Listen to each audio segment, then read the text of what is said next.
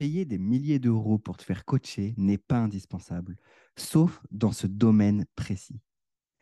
Ça fait des semaines que j'essaye d'apprendre le beatmaking. Ça me ferait tellement kiffer de pouvoir créer un son en quelques minutes, écrire des paroles et juste rapouiller dessus. Ouais, je n'aurais pas la prétention de dire que je rappe, vu mon flow inexistant. Je rapouille, c'est cool. Ce qui compte, c'est le kiff que je prends. Le truc, c'est qu'apprendre la MAO, musique assistée par ordinateur, c'est super complexe. Quand tu arrives sur le logiciel, c'est du chinois. C'est pour ça que depuis des mois, j'ai composé zéro musique.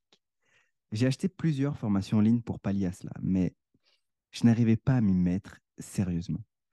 Je ne comprenais pas certains concepts subtils. Je manquais de clarté sur le logiciel. C'est pour ça que j'ai décidé de prendre un coach. Je lui ai dit, je prends le pack de 10 séances. Je veux te voir chaque semaine et tu me donnes des exercices pour la semaine d'après. Il était très surpris que je le paye directement et que je sois si radical dans le suivi. Mais en même temps, j'ai plus progressé en deux heures avec lui qu'en 20 heures tout seul. Dans ma tête, c'était le feu d'artifice.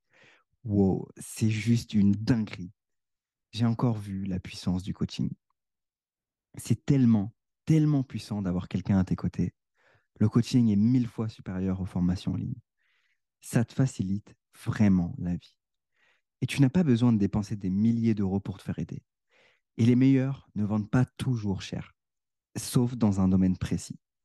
Tous les coachings en relation avec l'argent, la création de richesse. Pourquoi? C'est simple. Un coach en big making peut être super compétent et même être le meilleur. S'il a des problèmes pour facturer plus d'argent, alors ça ne remet pas en cause sa compétence.